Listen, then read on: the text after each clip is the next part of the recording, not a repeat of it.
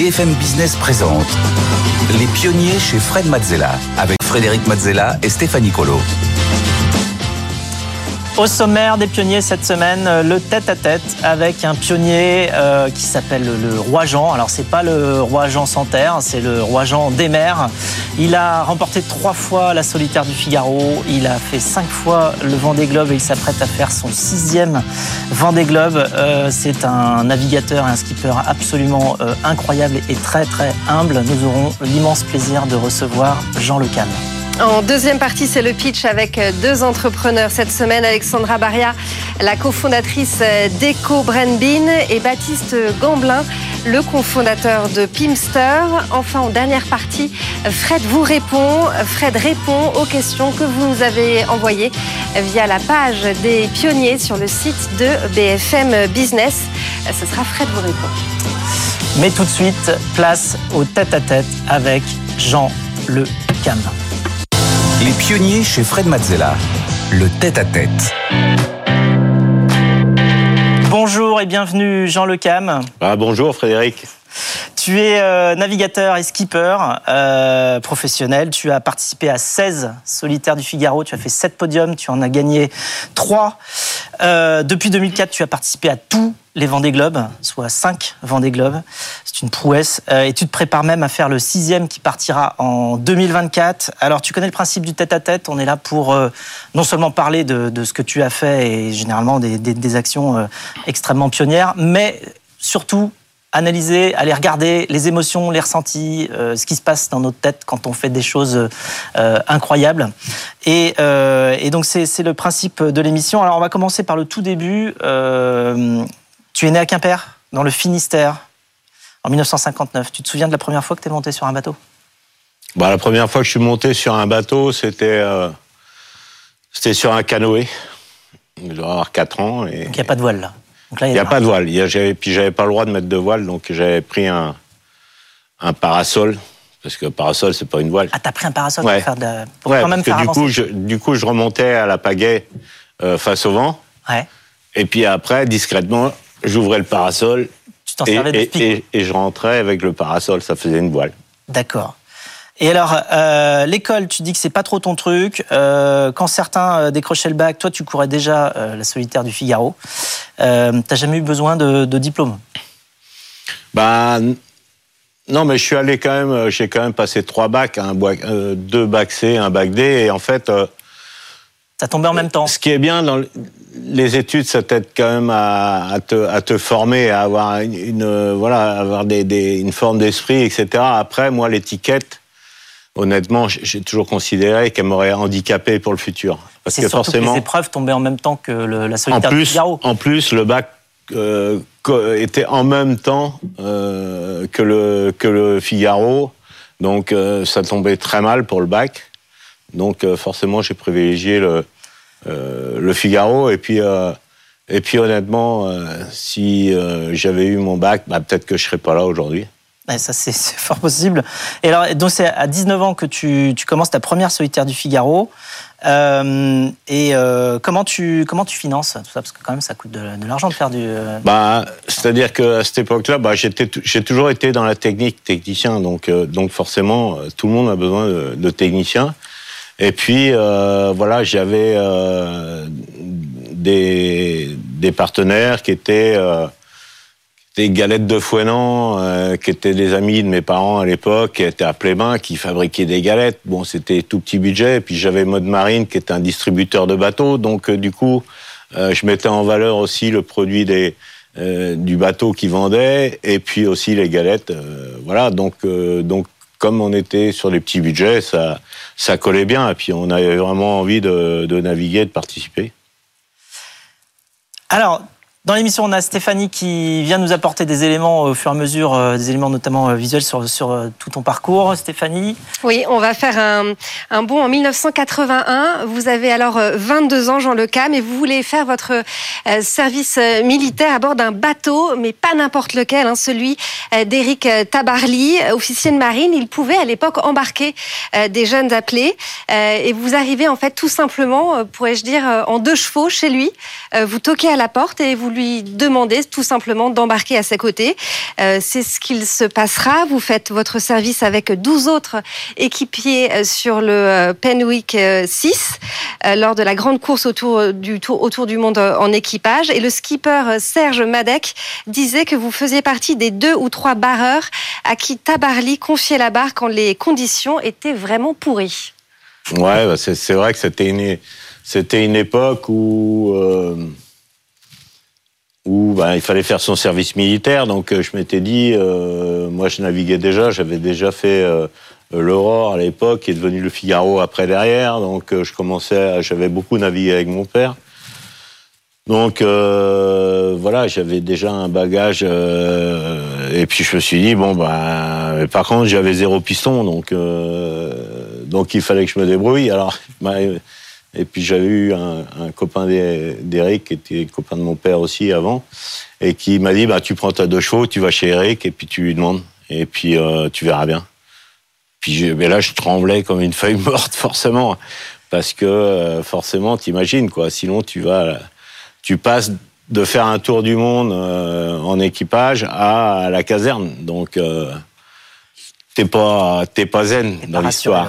Et puis ça l'a fait. Ça l'a fait. Eric avait a, peut-être un peu forcé son, son quota de, de, personnes euh, qu'il avait le droit d'accepter.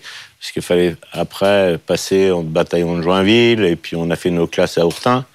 Et puis le terme militaire, du coup, il a duré 14 mois et c'était un, c'était vraiment une, une super expérience parce que à cet âge-là, faire euh, le tour du monde, donc par les trois caps avec euh, l'Afrique du Sud, la Nouvelle-Zélande, euh, et puis euh, une arrivée euh, en Angleterre, c'était c'était quand même extraordinaire. C'était un c'était une chance énorme.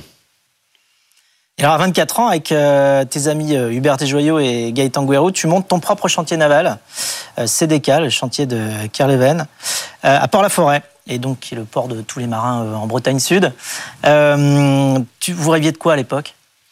Bah, on était tous dans la construction de bateaux, passionnés aussi de technologie, de composite, de matériaux, euh, de matériaux nouveaux. Donc, on avait fait toutes nos armes avec Gilles Ollier euh, chez Multiplast. Et donc, euh, puis à un moment, ben, on a, on s'est un peu senti des ailes, on va dire. On était quand même une petite troupe. Et puis, on, avec Gaëtan et Hubert, on a décidé de, de créer un chantier. Et, et CDK, qui veut dire d'ailleurs chantier de Kerlevin, qui était le, qui était le, chantier du père de, Hubert. Et donc, euh, et donc voilà, sans, avec euh, une mobilette comme caution à la banque et on, on a quand même euh, fabriqué. Mobilette comme caution à la banque. Bah oui, parce qu'on n'avait rien. Donc, et donc fallait y aller. On a quand même construit le bateau pour Olivier de Carsozon, le Poulain qui était un trimaran de 23 mètres. on a construit beaucoup de, de gros bateaux, donc c'était c'était une période, euh, voilà, et comme on le dit toujours, bah, c'est vrai qu'il faut oser pour euh, pour arriver. Et quand a posteriori, tu te dis, ouh. Tu as fait. Et d'ailleurs, en 84, ensuite, tu traverses l'Atlantique en 8 jours, 16 heures et 36 minutes avec euh, Patrick Morvan, Serge Madec et Marc Guillemot. Vous battez le record. c'était comment l'ambiance à bord? Ah, Oui.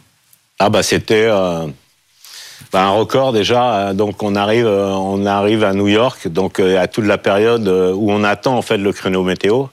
Donc à l'époque, on allait tous les jours à Rockefeller Center, qui était le qui était l'endroit où on prenait la météo. Et puis à un moment, je me rappelle, on, descend la, grande avenue. Il y a les, conditions météo étaient favorables. Et ce qui était rigolo, c'est que tous les feux s'alignaient au vert dans, dans, la grande avenue de New York. Et là, on s'est dit, bon, là, ça va partir. Et puis, on est parti le lendemain. Et puis, euh, et puis, on a battu le record qui était détenu à l'époque par Elf Aquitaine avec euh, Marc Pajot. Donc, c'était, euh, voilà. Et puis, c'était un bateau de nouvelle génération, très léger, qui était vraiment chouette. Et puis, on a, on a été une bonne équipe. Et puis, à l'arrivée, on a eu, on a, on a atterri, en fait, aux îles des Glénans parce qu'on n'arrivait pas à la bonne heure. Parce qu'à l'époque, euh, l'arrivée l'arrivée au port était à Concarneau, le port de, Patrick Morvan. Et là, toutes les écoles avaient eu le droit à une journée pour venir nous accueillir. C'était quand même, euh, On voit plus ça maintenant, hein. mais Ah, c'était vraiment incroyable comme accueil, comme euh, c'était vraiment une, un bon souvenir, une belle expérience et euh, voilà. Alors, tu as fait 16 fois la solitaire du Figaro, tu es monté 7 fois sur le podium et 3 fois en tant que numéro 1. Euh, tu es unanimement respecté euh, pour toutes tes prouesses sportives. Euh, Est-ce que c'est pour ça qu'on t'appelle le roi Jean? C'est quoi l'histoire hein, derrière le, le Bah, roi Jean? C'est vrai que l'histoire du roi Jean, on me la demande toujours. Euh, je ne sais pas si c'est devenu, si c'est venu du Figaro, si c'est venu des Formules 40. Euh, je C'est sais pas parce que tu es le roi des mers quand il y a eu euh, euh, Jean Santerre, euh, toi tu es le roi Jean des mers. Non, c'est pas ça. Ouais, je sais pas. C'est les des gens, puis c'est c'est puis c'est arrivé comme ça, et puis après, bah, c'est un titre qu'on te donne, et là tu peux pas, tu peux rien faire parce que les gens ils sont. donc bah depuis, bah voilà, je suis le roi Jean, et puis voilà, et, et puis. Alors, tu as participé à tous les Vendée Globe depuis 2004, soit 5 en tout. Alors, il y a eu des hauts, euh, notamment quand tu arrives deuxième à ton premier Vendée Globe euh, dans le bateau Bonduel, mais il y a aussi eu des vagues et des tempêtes. Stéphanie? Oui, vous êtes troisième au classement euh, général quand vous faites naufrage dans la nuit du lundi euh, 5 janvier au mardi 6 janvier 2009 au large du Cap Horn. Vous passez euh, 14 heures à l'intérieur de votre bateau retourné euh, sans pouvoir donner de nouvelles. Euh, Votre bateau est partiellement immergé. La température ne dépasse pas les 5 degrés. Euh, Vous attendez euh, les secours dans euh, l'étrave du bateau avec un petit volume d'air. Vincent Rioux arrive sur place et c'est à la quatrième tentative au milieu euh, des vagues euh, qu'il arrive à vous euh, hisser sur euh, son bateau. Et l'opération euh, sauvetage aura duré euh, un quart d'heure. À quoi tu penses quand tu es chaviré comme ça? Bah là, tu te dis que d'abord tu sais pas ce qui, ce qui se passe, c'est-à-dire que en fait, euh, tu es à l'intérieur du bateau et puis tout d'un coup, mais c'est très doux. Donc tu as, le bulle, tu, tu sais pas ce qui se passe, et tu as le bateau qui se couche sur l'eau comme ça.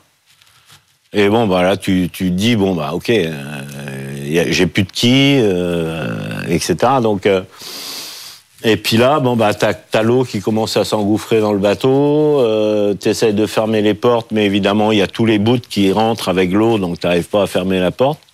Donc, et après, tu enfiles ta combinaison de survie. Bon, bah, tu sais que le premier réflexe, c'est de pas mourir d'hypothermie, donc t'essayes d'enfiler ta combinaison, ta combinaison euh, de survie euh, pour essayer de rester en vie. Et puis Tu après, peux toujours tu- l'atteindre, la combinaison de survie? Elle est, elle est où dans le bateau? Bah, elle est, euh, là, j'en avais deux. Bah, là, elle flottait dans l'eau, en fait. Parce Ouais. qu'en fait, quand t'es à l'envers comme ça, t'as tout ton bazar à l'intérieur. peut faire tout noir aussi, peut-être bien. Et il, il fait noir, et puis t'as tout, t'as tout qui flotte dans l'eau. Et donc, j'ai réussi à attraper une frontale. Donc là, je voyais à peu près ce qui se passait. Et puis, euh, euh, et puis- là, je suis monté vers. Parce que l'eau, là, on voit bien le bateau dans quelle position il est. Donc euh, là, je suis monté, moi, monté vers l'avant. Et puis, j'ai trouvé du côté de l'étrave un compartiment étanche pour, pour, pour y rester.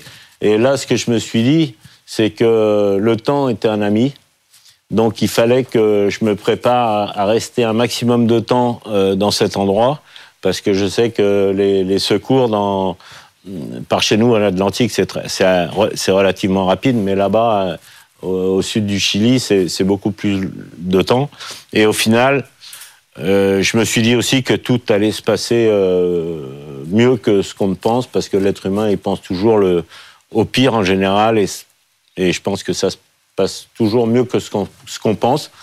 Et là, ça a été le cas. Donc, euh, donc voilà. Après, bon, bah, c'est du passé. Euh, quatre ans après, j'y suis retourné. C'est vrai que quand je suis repassé à cet endroit-là, quatre ans après, je me suis dit, yes. Pas deux fois.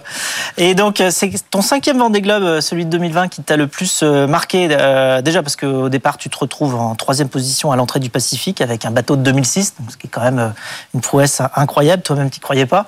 Mais euh, ensuite, tu t'es dérouté pour aller justement sauver Kevin Escoffier, qui cette fois était dans ta, ti- ta situation quelques années plus tôt. ouais.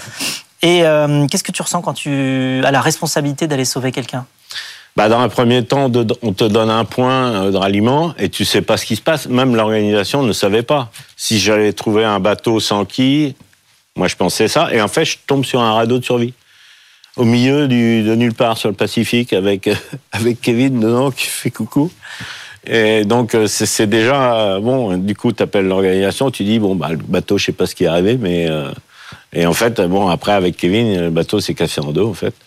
Et puis, euh, et, puis et puis après, bon, bah, ça a été une longue histoire parce que je l'avais perdu. Et là, dans les émotions, tu passes vraiment, euh, euh, tu passes vraiment du, noir au, blanc. Enfin, je veux dire, dans les deux cas, tu pleures, quoi, parce que à la fois tu l'as perdu. Et là, c'est la détresse, c'est la misère, parce que je le retrouvais plus, j'avais plus de points GPS pour le retrouver. Et là, autant dire que euh, sans les GPS, euh, c'est mission impossible. Et au moment où tu le retrouves, et là tu pleures encore parce que de joie.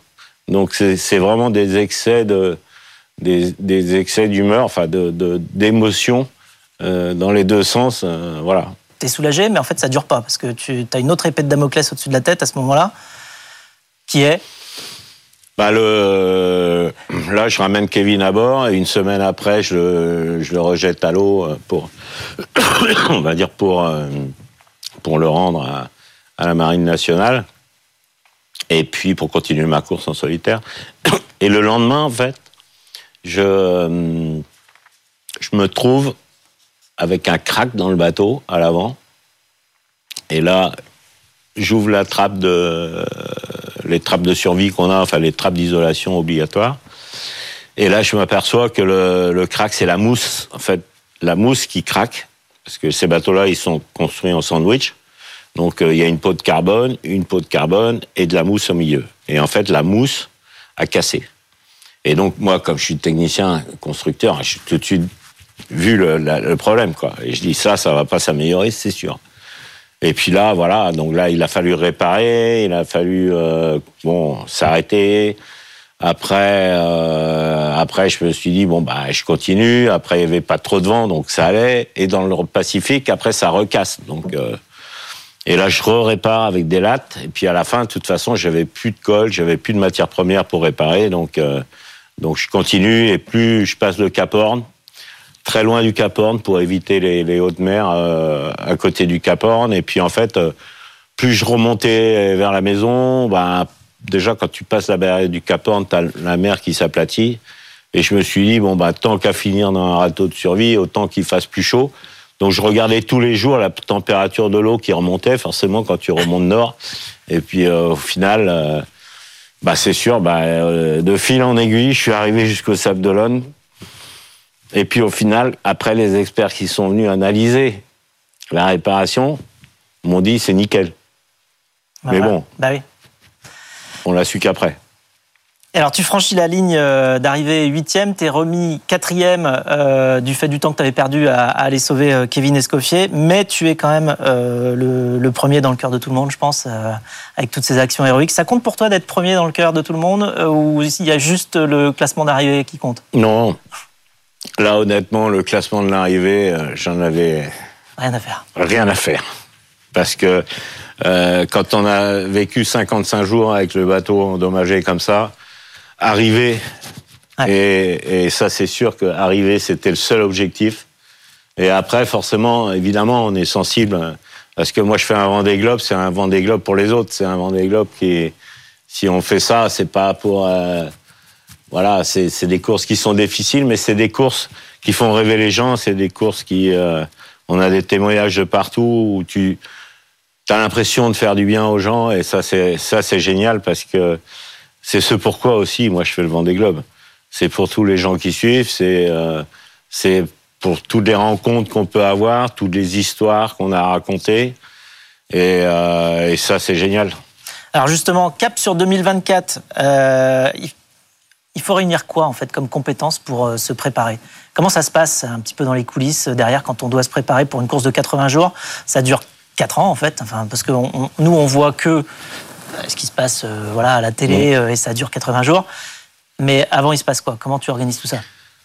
Bah avant, on a toute la. D'abord, on a. Il faut avoir un bateau. Oui, c'est mieux. Ouais, mais bon, quand on le dit, c'est mieux. Parce que c'est beaucoup plus facile pour trouver des partenaires. Mais ça reste quand même euh, quelque chose de pas facile. Donc, on a tous cette recherche de partenaires, on a toute la préparation technique, on a. Euh, euh, c'est vrai, vraiment euh, du boulot pour une équipe, euh, 7-8 personnes à plein temps, les gens ils se rendent pas compte. Mais la préparation d'un Vendée Globe, c'est euh, voilà, moi je suis très pointu dans la technique, donc forcément, euh, forcément je vais aller chercher euh, tout ce qu'il y a de meilleur en technique, etc. Et puis euh, et puis après, essayer de trouver des partenaires. Là, euh, j'ai jamais été euh, le meilleur du monde là-dedans, mais là pour une fois cette année, on a trouvé un partenaire qui est le qui est le Finistère, la région du Finistère, et donc et Armor Lux. Donc c'est deux partenaires principaux qui vont nous accompagner sur le prochain Vendée Globe. Ouais, le nouveau bateau va s'appeler Tout commence en Finistère. euh, Ouais, tout commence en Lux. Finistère, Armor Luxe, et, et ça c'est assez génial. C'est la première fois depuis euh, 2008 que j'ai un partenaire euh, euh, à, à plus de, de six mois du départ, donc euh, c'est confortable. En T'as plus encore de de la place pour des partenaires si on a Ouais, on a, euh, encore, on n'a pas totalement euh, bouclé le, le budget encore, et donc euh, on a Virtuo qui va nous accompagner aussi, donc euh, vraiment des, gens chouettes, des, puis euh, courir pour un département, euh, je trouve que profondément c'est, euh, voilà, c'est quelque chose de fort parce que on va porter autour du monde l'image d'un département, on va essayer de, de, de aussi de faire des opérations de des opérations avec les enfants euh, du Finistère. Et, ça, c'est vraiment euh, quelque chose qui me tient à cœur. Donc, euh, et on a une équipe là autour du projet qui est qui est vraiment des belles personnes et, ça démarre bien. Alors, donc il y a plein d'aspects positifs et de, choses spéciales. Effectivement, il y a euh, l'action avec les enfants du, Finistère. Il y a aussi le fait que euh, tu as choisi de construire deux bateaux, pas seulement un, mais deux, avec Éric Bellion, pour justement, eh bien, non seulement euh, construire des, des bateaux euh, très performants, mais aussi euh, économiser et euh, venir avec une offre euh, nouvelle, euh, basée sous le signe de la sobriété. Euh, et d'ailleurs, on a une, on a une question de, de Eric, qui est une question pour toi, euh, Eric Bellion, donc euh, qu'on va écouter. Salut Jean, ben je vois que tu es en bonne compagnie. Euh, dans cette belle émission qui s'appelle Les Pionniers, moi j'avais une question pour toi. Euh, on est en train de faire euh, des bateaux qui ont rien à voir avec les autres. On est en train d'ouvrir une nouvelle voie tous les deux sur un bateau euh, sobre et mutualisé. Et je voulais savoir si, bah, si tu te sentais pas seul de temps en temps de faire des choses si différentes et comment tu faisais pour pour parer à cette solitude et à ces doutes. Voilà, allez, je t'embrasse. Salut. Non, je pense que je pense que ce projet-là, qui est un, un projet différent, c'est sûr des autres, mais comme on, on dit toujours, euh, moi j'ai eu euh, voilà, j'ai eu des paroles à, à la conférence de presse du dernier Vendée Globe, et après, quand on dit les choses, faut les faire. Parce Oui, comme D'ailleurs, tu, tout- tu as des phrases comme ça. hein. Comme euh, je dis toujours, à trop en dire, fait rire, à bien faire, fait taire.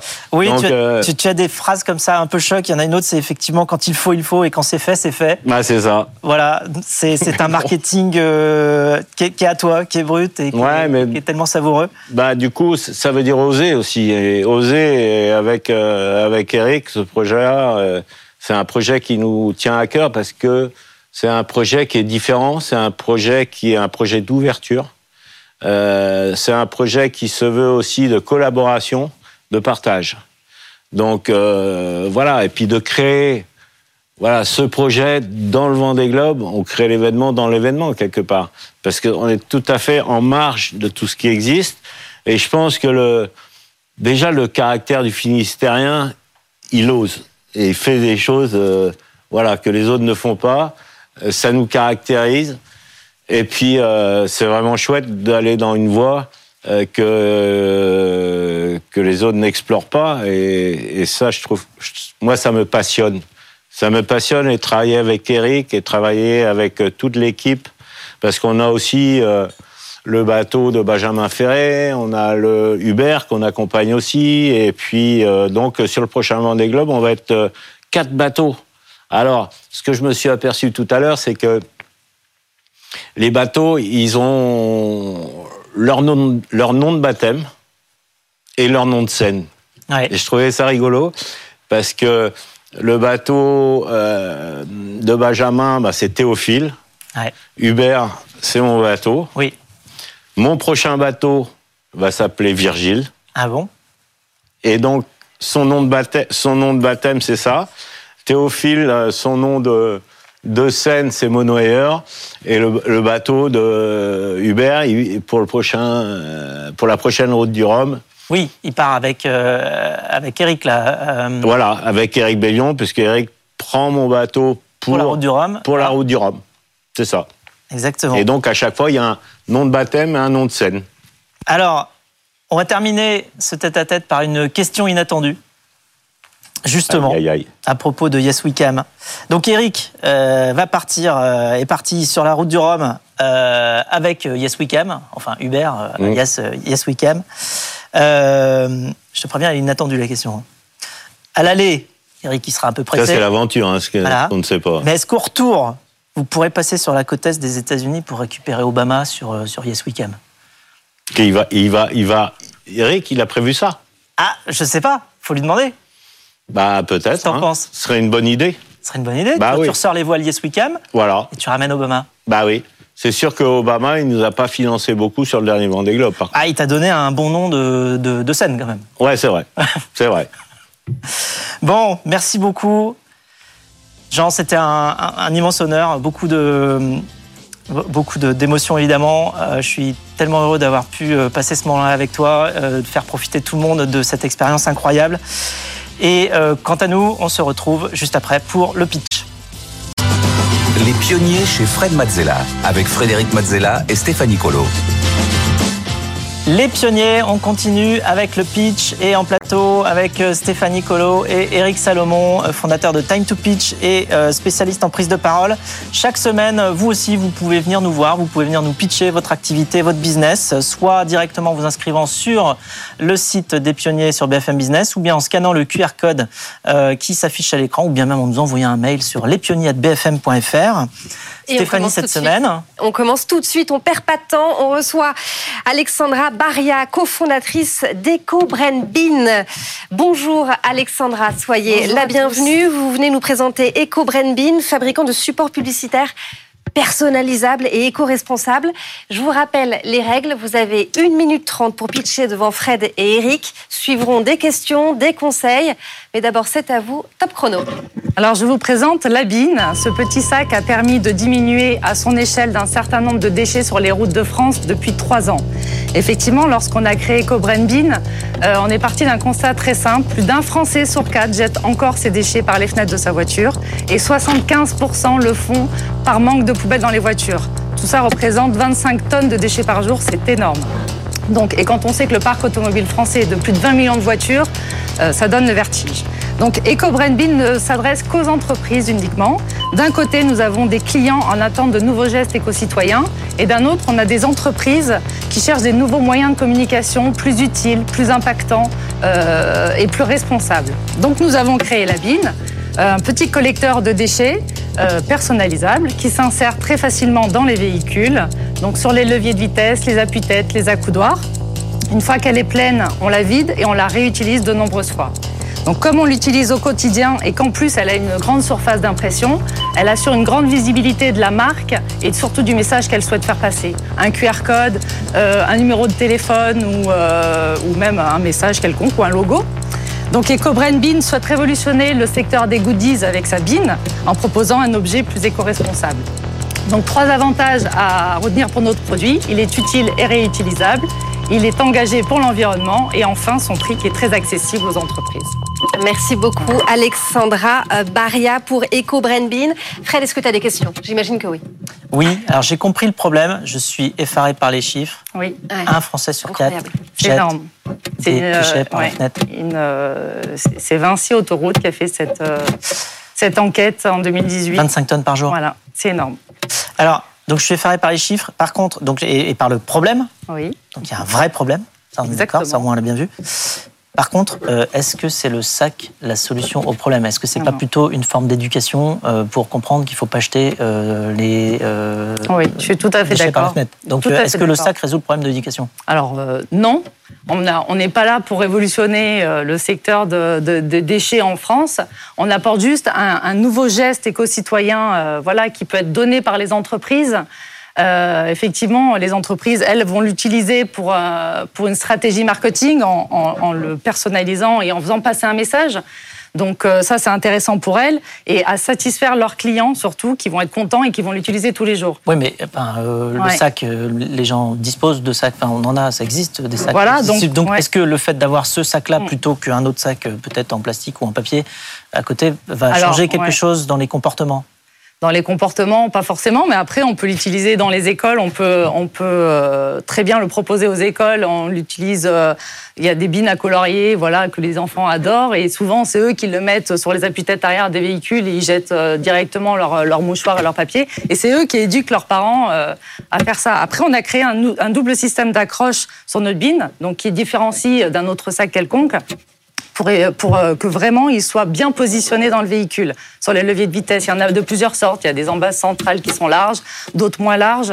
Et, euh, et en fait, vraiment, c'est un objet qu'on peut transporter, qui est nomade, de la voiture au vélo et, et ainsi de suite. Alors, vous avez trois ans aujourd'hui Oui. et combien de clients?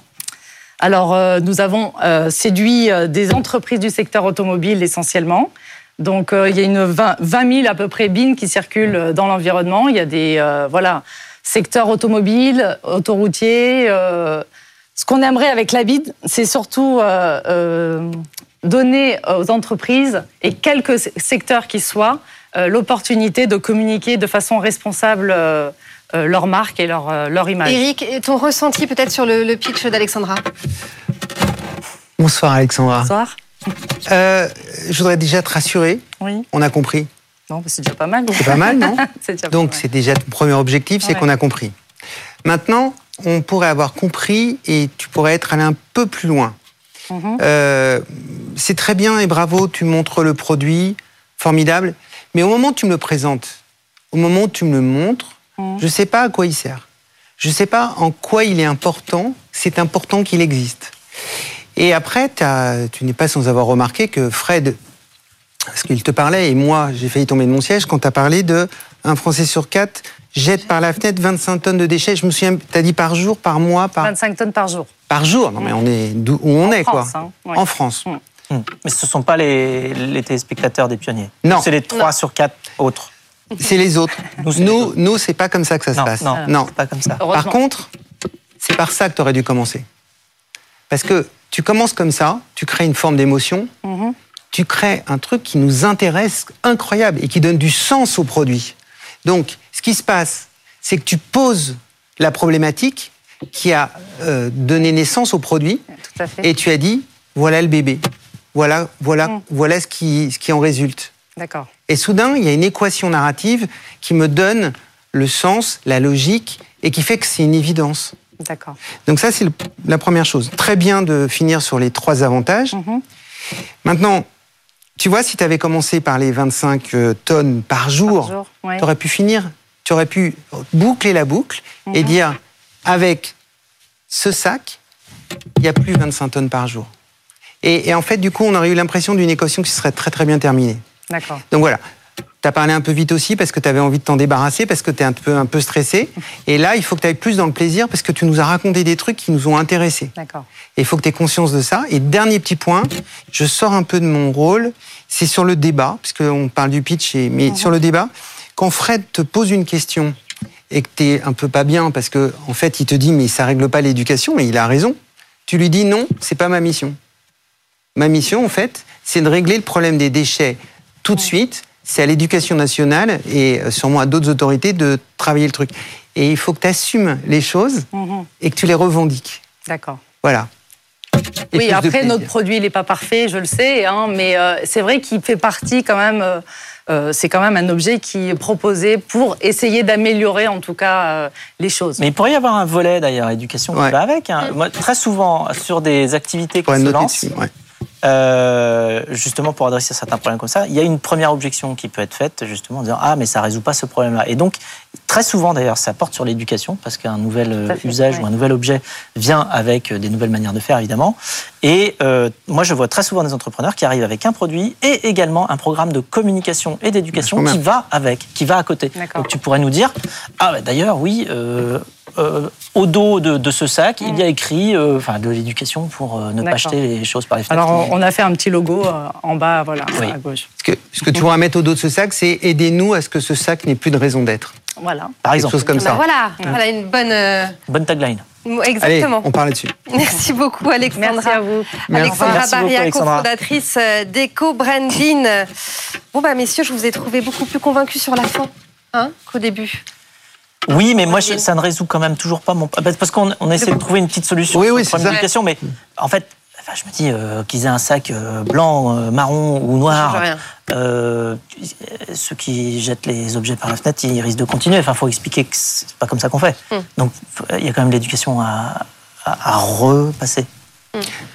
Je suis d'accord. Mais après, il faut qu'elle assume le fait qu'elle a monté une boîte sur un objet, que ça lui permet d'avoir une entreprise avec Oui, des sûr. salariés et, et qu'il y a un besoin. Alors, elle est au premier niveau du besoin et je suis tout à fait d'accord avec toi.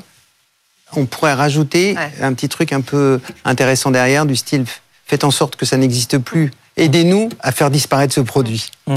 Ça serait super. Ouais, c'est c'est, euh, c'est punchy.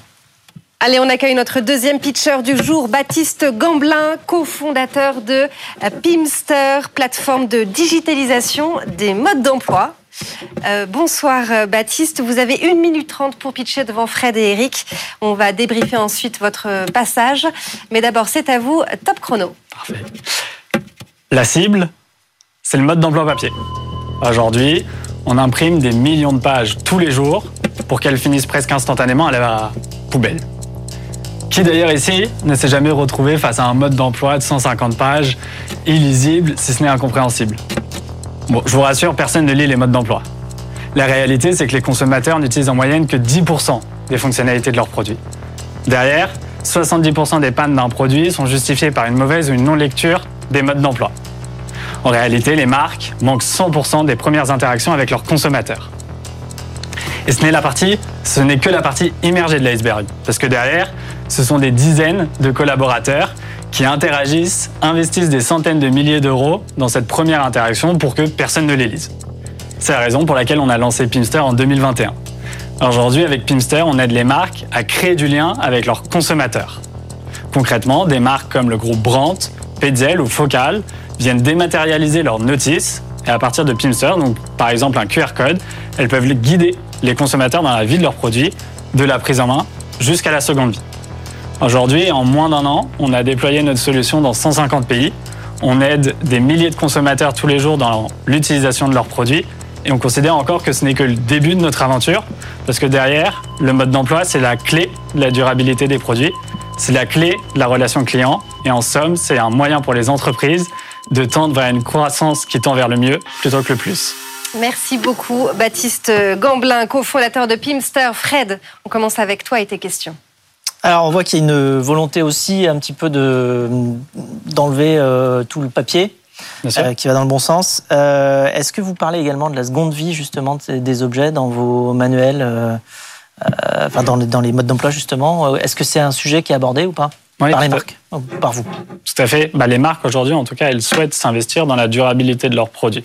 La durabilité, déjà, ça veut dire accompagner le consommateur dans plus dans, dans un produit qui va durer plus longtemps. Et ça, ça va partir- passer par un meilleur entretien, par favoriser l'autoréparation des produits, notamment l'accessibilité aux pièces détachées, et derrière favoriser sa vie sur, avec euh, la mise en relation avec d'autres acteurs, notamment dans la seconde vie, comme vous l'avez dit à l'instant. Donc nous, on souhaite leur donner cette infrastructure pour les accompagner dans le post-achat. Et donc vous avez des concurrents internationaux ou comment ça se passe? Parce que j'imagine, enfin l'idée elle peut germer partout.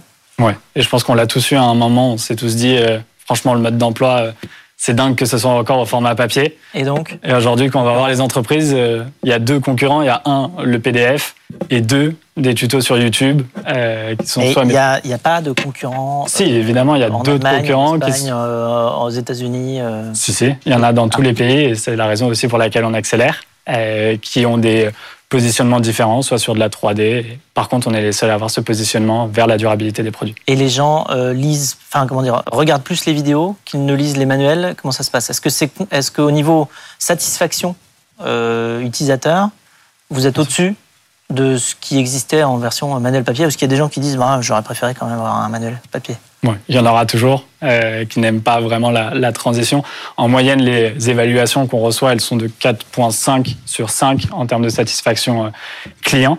Et oui, derrière, effectivement, bah, il y a, euh, en fait, à partir du parcours qu'on va créer en fonction des vidéos, par exemple, de temps en temps des, des stories, des astuces et conseils, là, on va favoriser le parcours en fonction de la vie du produit. Donc, on va lui partager, par exemple, du contenu de prise en main sur la première interaction et de réparabilité sur la dixième, etc. Eric, est-ce que tu as des remarques à faire sur le pitch?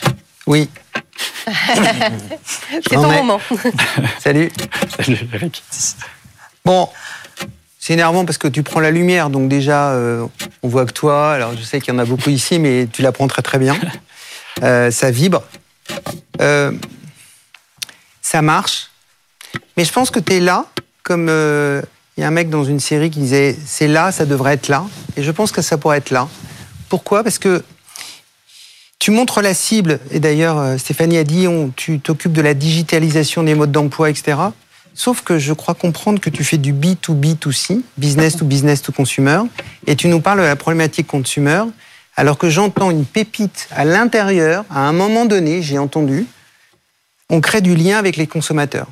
Et suite aux questions que Fred t'a posées, tu as dit, les entreprises peuvent mettre des tutos, des choses, etc. Et donc créer du lien avec les consommateurs. Il y avait l'avant-vente qui crée de la vente, mais il y a l'après-vente qui soudain crée une expérience qui va pouvoir amener beaucoup plus de ventes. Et moi, j'ai l'impression que tu as choisi un scénario narratif euh, qui est l'héritage de comment s'est passée la boîte au démarrage. C'est-à-dire que je pense que vous avez eu l'idée de pointer du doigt, de dire les modes d'emploi, le papier c'est fini. D'ailleurs, c'est la question qui n'a pas eu, machin. Et puis, chemin faisant, vous vous êtes rendu compte que c'était vachement mieux que ça ce que vous étiez en train de faire. Ce que vous êtes en train de faire, c'est de donner l'opportunité aux boîtes d'exister dans l'après-vente sur le monde digital. Mais ça, c'est là, ça. Mais moi, c'est ça que je voulais entendre.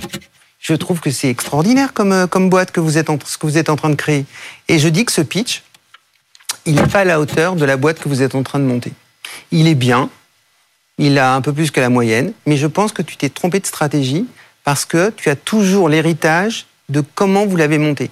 Et je pense qu'il faudrait maintenant aller montrer à ceux qui t'écoutent ce que tu es en train d'inventer avec tes associés, qui est un truc formidable. Et, si tu écoutes les questions de Fred, elles, allaient vers là. Elles, quittaient progressivement euh, le mode d'emploi papier pour arriver vers un mode d'expression de l'entreprise. Donc je pense que c'est pas une question de t'as bien parlé, mal parlé, etc. C'est une question de stratégie narrative. Et de messages adressés, en fait, c'est vraiment Exactement. ça. Ouais. D'ambition aussi, enfin, ou de. Bah, l'ambition, vision aussi. cette vision, elle est beaucoup plus importante. Et du coup, ça donne un souffle incroyable. Et effectivement, le point de départ, c'est le mode d'emploi. Mais on l'oublie très vite, en fait. Entendu, Voilà pour les conseils d'Eric. Merci beaucoup Baptiste Gamblin. Je rappelle que vous êtes le cofondateur de euh, Pimster. Euh, merci aussi Eric. On te retrouve euh, la semaine prochaine. Euh, vous aussi, si vous voulez venir pitcher devant Fred et Eric, c'est possible. hein. Vous pouvez vous inscrire sur la page des pionniers sur le site de BFM Business. Vous avez également un QR code qui s'affiche sur votre écran et l'adresse mail lespionniers at bfmbusiness.fr. Fred, on reste ensemble. Merci Baptiste. On se, on se retrouve pour la dernière partie de l'émission. C'est Fred vous répond. Prochain pitch, tu cette chez partie-là. Fred Mazzella. Fred vous répond. On continue avec vos questions. Chaque semaine, je suis là pour répondre à toutes les questions que vous pouvez avoir sur votre activité, votre business, euh, les innovations, l'écosystème. Et euh, je suis là pour y répondre. Et justement, pour poser vos questions, c'est très simple. Ça se passe par écrit ou en format vidéo. Rendez-vous sur la page des pionniers sur le site de BFM Business. Vous avez également le QR code qui s'affiche sur votre écran. Ou encore l'adresse mail lespionniers@bfmbusiness.fr. Fred, on commence tout de suite avec la question de Loïc. En tant que CEO, combien de temps doit-on passer sur le recrutement? En fait, quand on, quand on dirige une société, et encore plus euh, au début, c'est le rôle principal en fait. C'est un des rôles principaux du dirigeant ou du fondateur, euh, c'est d'aller trouver les bonnes personnes pour aller construire l'activité. Donc c'est extrêmement important. On peut y passer beaucoup de temps. Euh, à certains moments sur Blablacar, je me souviens que moi j'y passais presque un tiers de mon temps. Donc c'est vraiment quelque chose qui prend beaucoup de temps. Euh, ce qu'il faut voir, c'est que, alors, il y a une chose très importante à comprendre sur le recrutement, c'est une activité à laquelle on n'est pas très habitué parce que c'est pas linéaire. Alors, ce que je veux dire, c'est que euh, on est habitué quand on travaille à l'école, par exemple, euh, on apprend plein de choses, à passer un certain temps sur euh, certaines choses et à avoir appris des choses et à avoir progressé entre le début et la fin. C'est-à-dire qu'on a passé trois heures sur un, problème de maths, on a compris des choses, on a avancé, on a fait quelque chose. En recrutement, c'est un petit peu différent parce que justement, il s'agit à chaque fois de, de personnes différentes qu'on va, avec lesquelles on va interagir. Et quand on n'a pas, tant qu'on n'a pas trouvé la bonne personne, en fait, on a l'impression d'avoir perdu du temps. Et donc, euh, la seule chose qu'on a apprise, généralement, c'est euh, ce qui sur, sur quelqu'un qu'on- avec qui on ne va pas euh, avancer, c'est ce qui n'allait pas. Et donc, on a appris un petit peu, mais on a l'impression d'avoir perdu du temps. Et la pire chose, ce serait euh, d'aller prendre, quand on a fait euh, 9 ou 10 entretiens, se dire, bon, maintenant, ça y est, j'ai passé 9 ou 10 heures euh, d'entretien, euh, le prochain, c'est le bon, parce que là, vraiment, j'en ai marre. C'est c'est ce qu'il faut pas faire, en fait.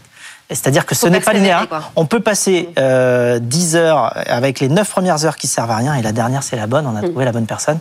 Euh, donc voilà, donc il faut avoir cette notion de non-linéarité. Puis alors après, évidemment, quand l'équipe grandit, on peut avoir euh, quelqu'un qui va être responsable des ressources humaines et des recrutements, et là, ça, ça- ça change aussi la dynamique et le temps qu'on y passe.